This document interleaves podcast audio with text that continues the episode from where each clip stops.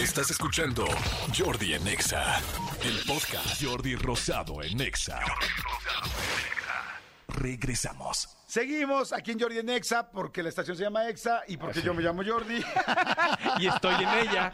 y estamos en Exactamente. ella. Aquí está Manolito Fernández. cierto, sí, y estamos cierto. muy contentos de que esté con nosotros nuestro gran amigo y colaborador Fer Broca, eh, guía espiritual. Mi querido Fer, ¿cómo estás? Muy bien, contentísimo como siempre de estar con ustedes. Igualmente, amigo, me quedé muy picado. Hemos estado hablando en varios espacios de tu nuevo libro, este libro que se llama Encuentro, chamanismo aplicado a la vida cotidiana. Le está yendo muy bien al libro, lo pueden encontrar en todas las librerías del país. Mucha gente lo está pidiendo por Amazon. Eh, gente de, ¿de dónde te decían a ti? De El Salvador. Del Salvador, sí. Del Salvador, que si te queremos a, a, este, a Fer Broca y queremos el libro, pues ahí en Amazon pues, se le puede pedir.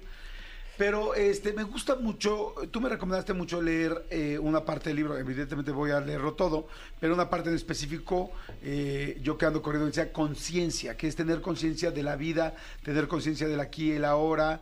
¿Qué, ¿Qué es lo que hacemos muy mal las personas? A ver, por favor pongan atención todos los que me estén escuchando.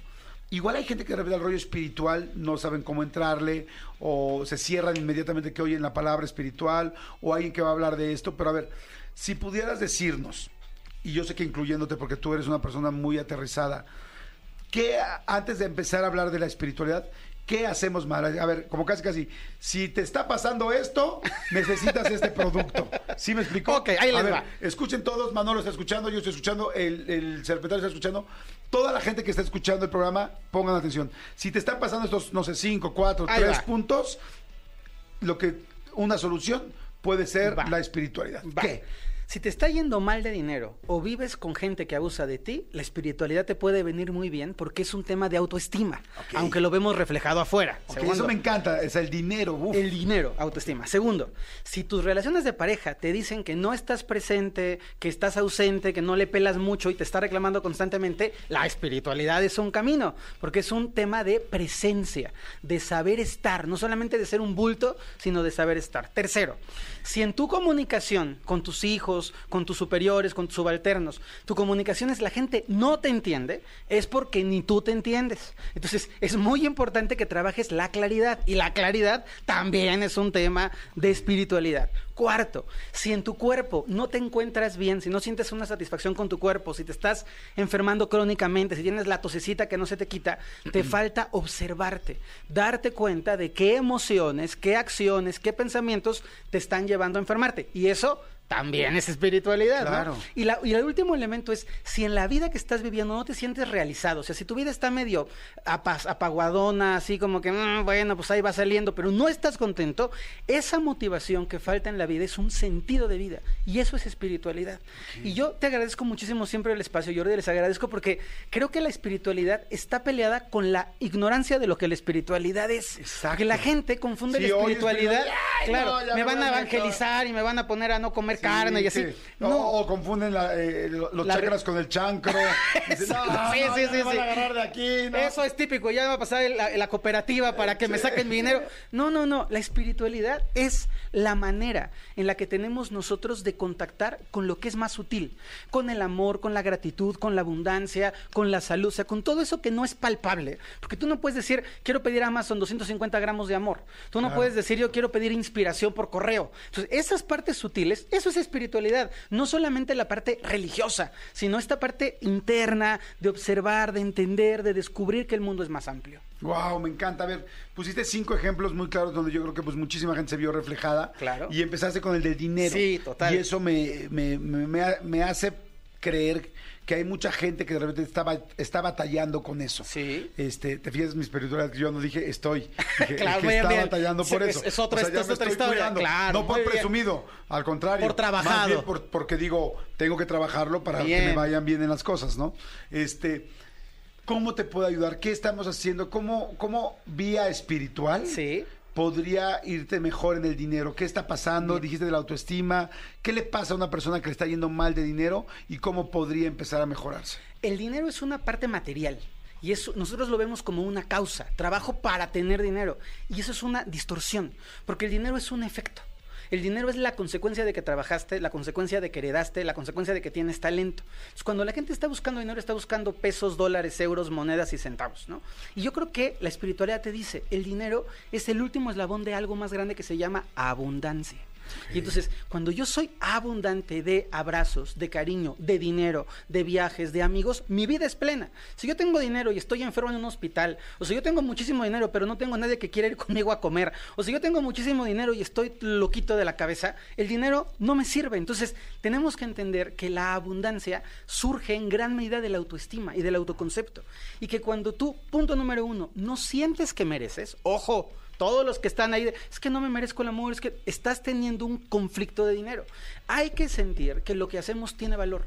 Hay que sentir que lo que, lo que ponemos de cariño en las cosas que nosotros estamos generando tiene una- un propósito. Y cuando yo empecé a trabajar en mi autoestima y digo, yo soy valioso, yo me quiero muchísimo, yo sí me merezco un muy buen sueldo, bien remunerado, agradecido. Hay gente que de repente es, quiero dinero, sí, pero tienes un dinero en un trabajo horrible, que te maltratan, que tienes diabetes, que tienes el estómago desbaratado, que eres un neurótico. ¿Para qué quieres tres mil pesos más? O Claro. quiero dinero, pero en un trabajo en donde disfrute, un trabajo en donde me reconozca, un trabajo en me sienta útil, un trabajo que le aporte a los demás. Y eso es autoestima, eso tiene que ver con el concepto interior que cada uno tiene de sí mismo. Hay en este libro, por ejemplo, pasajes o momentos donde se te va a ayudar con esa autoestima. ¿Qué tienes que pensar o cuál sería como el ABC para empezar a mejorar esa autoestima? La autoestima tiene que ver con conocerte. Nadie puede querer lo que no conoce. Entonces, muchísimas personas no se conocen. Y me van a decir, sí, sí, yo me llamo Guadalupe Martínez, sí, ya sé, pero ¿te conoces realmente lo que estás sintiendo, lo que estás, los que estás pasando? ¿Conoces tus heridas? O sea, a veces las personas tienen como esta visión muy, muy inocente, muy, muy plástica, de conocerme es saber cuánto peso, cuánto mido, cuál es mi canción favorita y qué me gusta comer. No, conocerte es qué te hace enojar. ¿Qué- ¿En qué entornos te sientes enfermo? ¿Qué te motiva en la vida? ¿Para qué haces lo que haces? ¿Cuál es, ¿Cuál es el sentido de lo que estás haciendo? Eso es conocerte. Entonces, si tú no te conoces, por más que te quieras componer por fuera, es como si fuera el coche. Si tu coche tiene un problema de motor y tú le cambias los faros, no va a arrancar. Y da igual que ya lo pinté, sí, pero el problema es de motor. Entonces, nuestro motor es esta parte interior que es la autoestima. Ay, está interesantísimo. Este, yo creo que eso, trabajar en la autoestima, trabajar en cómo eres, acercarte a la espiritualidad.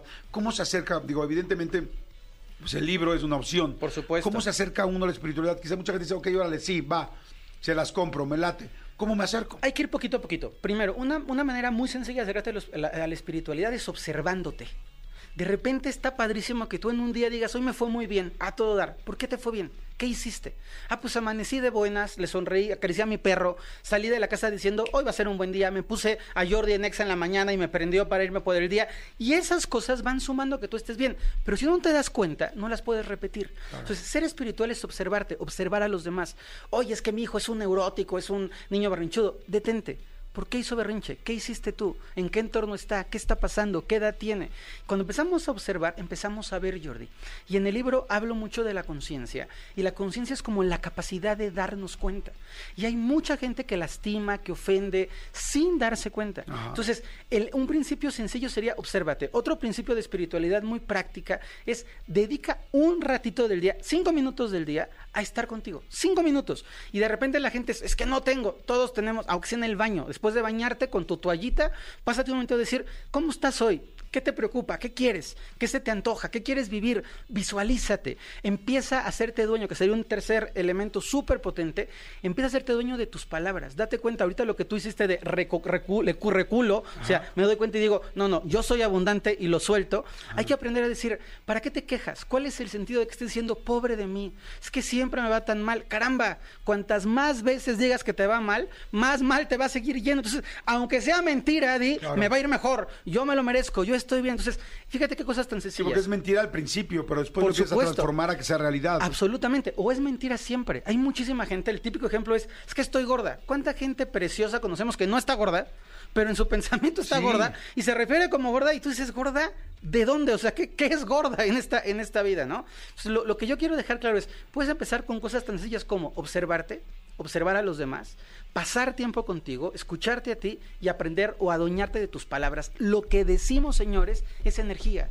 Si tú te la pasas diciendo es que no nadie no me llega el amor, es que yo no nací para amar, es que pobre de mí, estás construyendo tu vida. Caramba, gíralo. Todavía no, ha- no he encontrado al hombre inteligentísimo que se dé cuenta que soy una joya, pero ese hombre inteligentísimo me va a ver un día y va a venir a mis pies barriéndose porque soy lo mejor que le puede pasar en la vida. Ese es un pensamiento totalmente Claro. potenciador, ¿no? Este, no me va bien en la chamba. Ah, voy a encontrar un trabajo digno, bien remunerado, gozoso, alegre, en donde pueda cumplir mi misión de vida. Y esas cosas las tenemos que ir incorporando poco a poquito a la vida. Oye, ahorita que dices que las palabras son energía, y dijiste una frase que, que yo no nací para amar, ¿no? Y entonces me acordé de José José.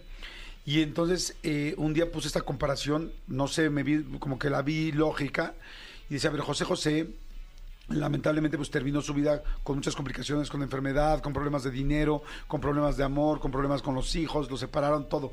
Y luego pienso, todas las canciones de José José o el 90% eran este eso, Soy volcán, tal, el triste, toda la tristeza, problemas, broncas, todo, todo, todo. Y él, su vida fue así.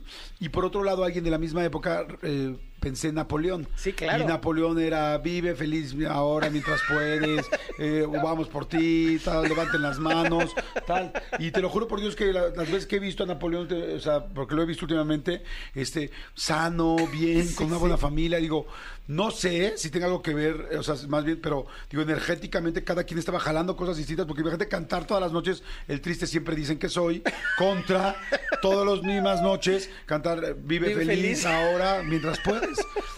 Pero es en serio, o sea, el señor Napoleón está aquí y está sano, está feliz y lo veo muy bien. De hecho, está haciendo su gira de despedida y lamentablemente José José no. Y vivió un final muy complicado.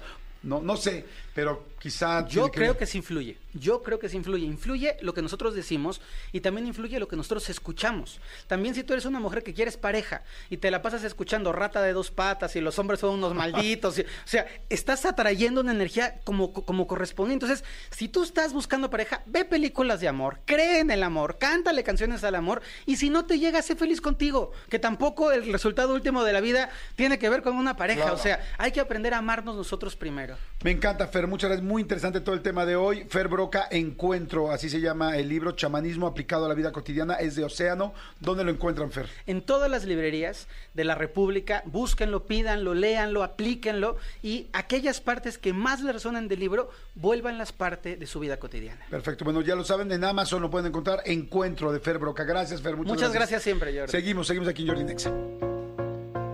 Escúchanos en vivo de lunes a viernes a las 10 de la mañana en Exa FM 104.9.